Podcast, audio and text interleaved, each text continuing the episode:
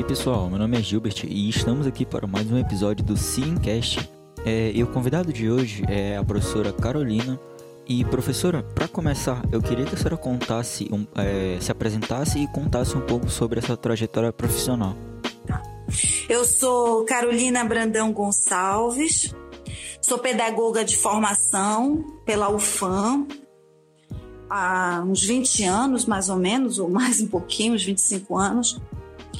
Sou mestra em comunicação social pela UFAM e doutora em tecnologia na educação pela Universidade do Minho, em Portugal. Sou professora da Universidade do Estado do Amazonas, no curso de pedagogia, mas também leciono em outras unidades, né?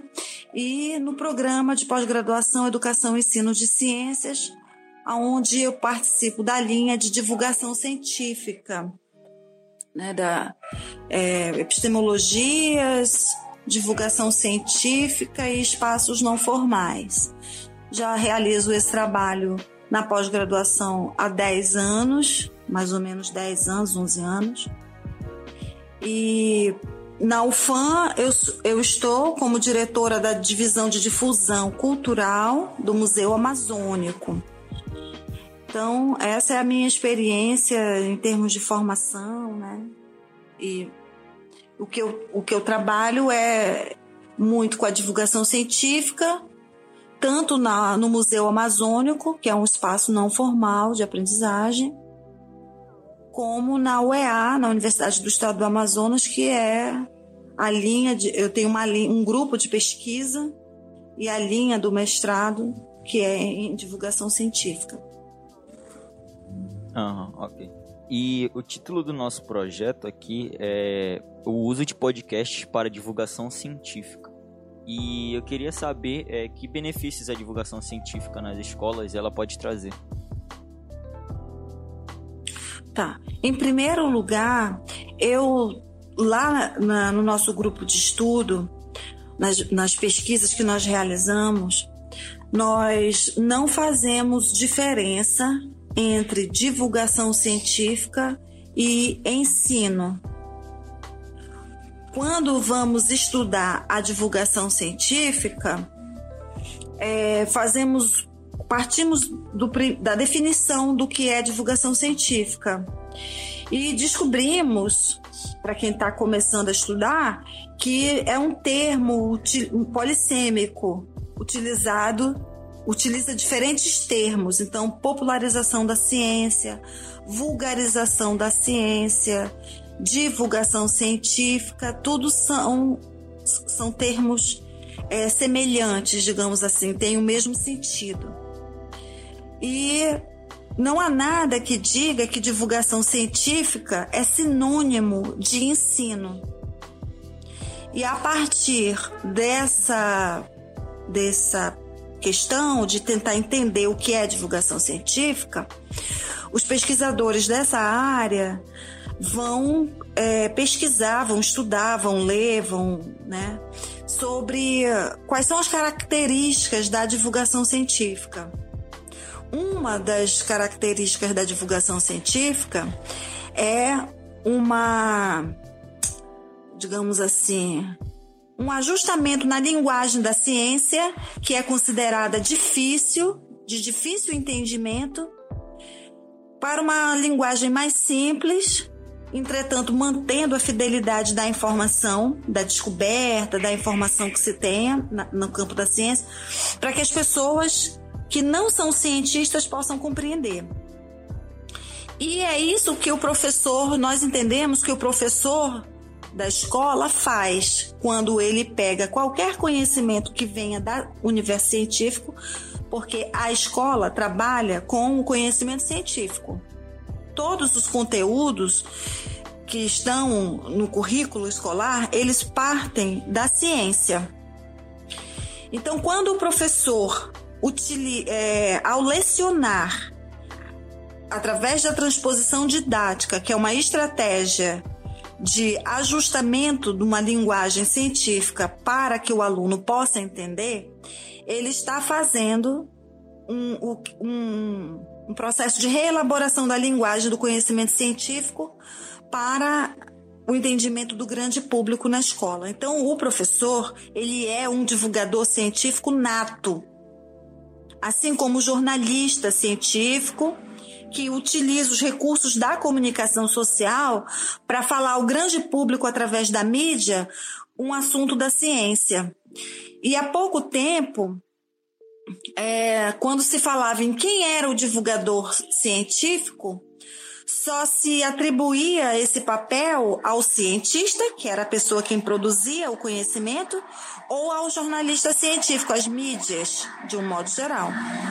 E pouco se falava do papel do professor e da escola, então, assim, a divulgação da ciência, ela é promovida em vários lugares, né? Por vários meios. As mídias é um lugar, né? São os canais, mas a escola também é um lugar de divulgação da ciência, mediante o processo de ensino. E por conta disso, eu incluo o ensino como é sinônimo de divulgação científica. E o professor, ele é um divulgador da ciência. E como a ciência, é, se fosse divulgada de maneira correta, ela poderia mudar o mundo?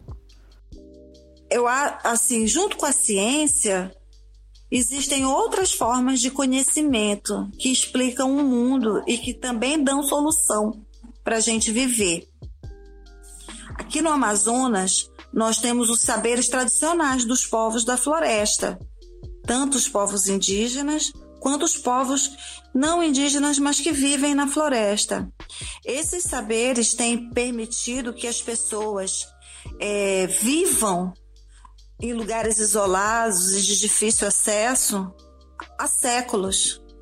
Não são saberes da ciência, mas eles são muito importantes. E quando a ciência se aproxima desse conhecimento, ela se enriquece.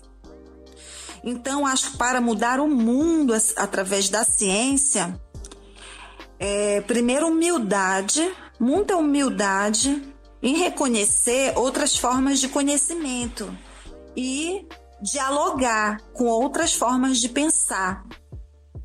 Então, a mudança, para mim, a mudança do mundo, ela para um mundo melhor, né? Em que as pessoas vivam tenham qualidade de vida, ela demanda uma humildade no modo de entender a, o próprio mundo, né? Que, quer, que corresponde a ouvir a, as pessoas, ouvir as outras formas de explicação das coisas e pensar sobre elas talvez a partir da ciência, né? Mas não a ciência isolada como salvadora de, de tudo, né? Mas a ciência sempre articulada uhum. com os saberes das pessoas, o conhecimento que aí está refletido. O qual é a grande vantagem, digamos assim, da ciência, né? É a sua enorme capacidade de reflexão, de, de testar as coisas, de buscar a verdade, a veracidade sobre as coisas. Então, a ciência ela nos permite é, pôr em dúvida as verdades que são colocadas. E muitas vezes esses conhecimentos a nível de senso comum, eles vão sendo repassados de geração em geração como verdades absolutas sem serem questionados.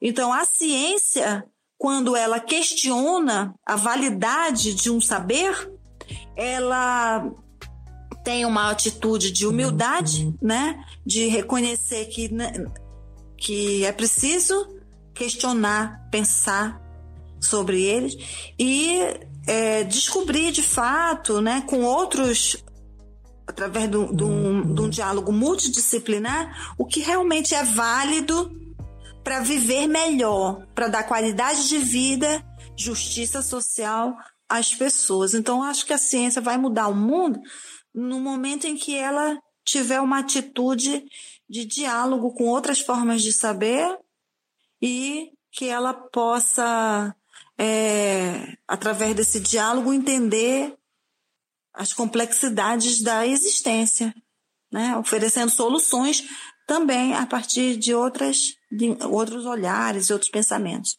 É isso. Por que, que a divulgação científica no Brasil ainda é tão precária? E que soluções são possíveis para que essa divulgação científica aqui no Brasil melhore? Olha, eu acho que a gente já avançou muito no que diz respeito à divulgação científica.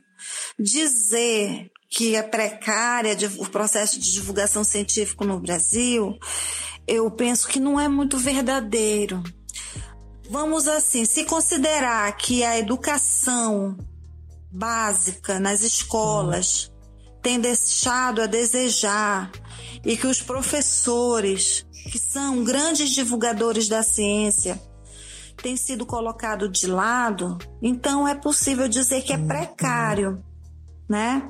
Porque a educação é através da educação que o conhecimento científico ele é disseminado na sociedade de forma mais ampla. A mídia também contribui muito, né? E agora a internet, o rádio, a TV, né? Contribui muito para o processo de disseminação da ciência, de divulgação da ciência. Mas eu acho que existem iniciativas, tanto na educação, na escola, como na própria mídia, que são relevantes. Então, por exemplo, a Fiocruz tem realizado atividades de divulgação científica há mais de uma década de extrema relevância e sensibilidade. A própria Universidade do Estado do Amazonas e aí eu me incluo, porque já são poucos aqui na, na UEA, somente eu, o professor, acho que José Vicente, né, Mauro, que nos debruçamos é, sobre a divulgação científica.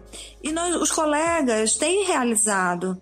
Professor, tivemos uma perda imensa com a morte do professor Fastin Teran, que trabalhava os espaços não formais e a divulgação científica nesses espaços.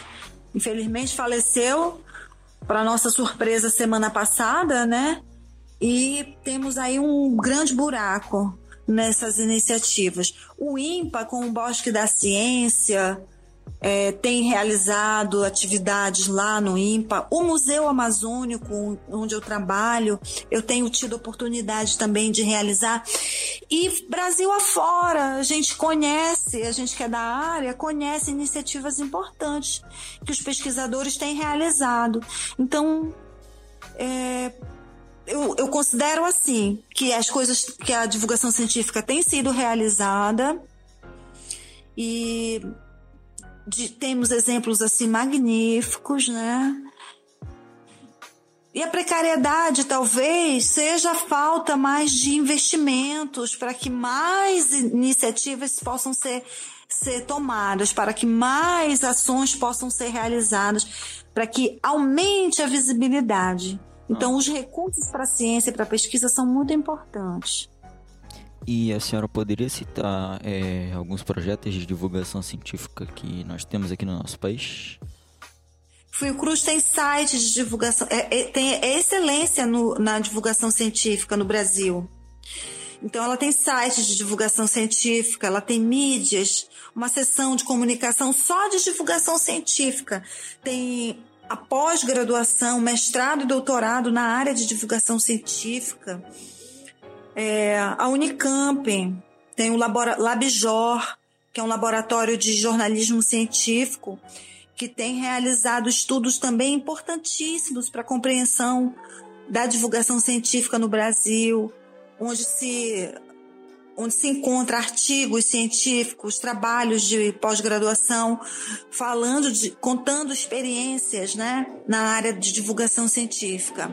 Aqui no Amazonas, eu tenho 12 anos mais ou menos, não, 11 anos que eu trabalho só com divulgação científica. Já formei uns 12 alunos, dois já são doutores, tem uma outra estudando, fazendo doutorado e todos fizeram mestrado em divulgação científica, todos estão sempre atuando na área, realizando eventos, em 2019 nós fizemos um evento para as crianças, no mês das crianças, que foi divulgação científica na praça, se não me engano, o nome do projeto, foi o dia inteiro de atividades de divulgação científica para as crianças. Começou no Palacete Provincial da Secretaria de Cultura, de manhã às 9 horas, e terminou às 21 horas no Largo São Sebastião, onde nós tivemos exposição de, de artísticas, né? Desenhos das crianças sobre os planetas, tivemos é, música, tivemos observatório dos planetas, tivemos oportunidade de ver Júpiter, Saturno, porque o clube de astronomia, através do Helder Tânio, que foi meu aluno, é, expôs, né? Alexandra Nascimento expôs sobre os desenhos das crianças, o que as crianças pensam que é o universo. E, de, e as crianças desenharam e ela expôs isso no, na praça. Fizemos jogos, brincadeiras com experimentação. Então, assim, nós estamos, é, vez ou outra, fazendo essas ações, né? E agora, com a pandemia, nós é, continuamos. Fizemos um evento internacional que deu 10 países de vários lugares Israel, Estados Unidos, Argentina, Uruguai, Paraguai, Colômbia. E agora não me recordo assim de todos, vários estados do Brasil que participaram desse evento em novembro de 2020. Foi, na época, 5 mil visualizações em que nós passamos três dias só falando de divulgação científica, divulgando conhecimento científico no contexto da pandemia, falando também como os professores estão trabalhando e divulgando a ciência através das tecnologias. E como tem sido esse trabalho? Então, o IMPA, né, ano passado quase fecha a Casa da Ciência. Pela a sociedade entendeu da necessidade da Casa da Ciência, da importância da Casa da Ciência. E a sociedade se mobilizou, a sociedade civil se mobilizou para não deixar esse espaço fechar. Foi uma gritaria nos jornais, nas mídias, e o prefeito na época Arthur Neto, se sensibilizou e manteve a Casa da Ciência. Então, quando a sociedade percebe a importância da ciência, ela defende a ciência. E isso é papel da divulgação científica, fazer com que a sociedade valorize a ciência e tenha a ciência como patrimônio. Assim, a sociedade que não é cientista, achando, acreditando na ciência, ela passa a defender e não permite que a ciência se enfraqueça. Então, é, são esses os projetos e essas intenções que a gente tem quando realiza.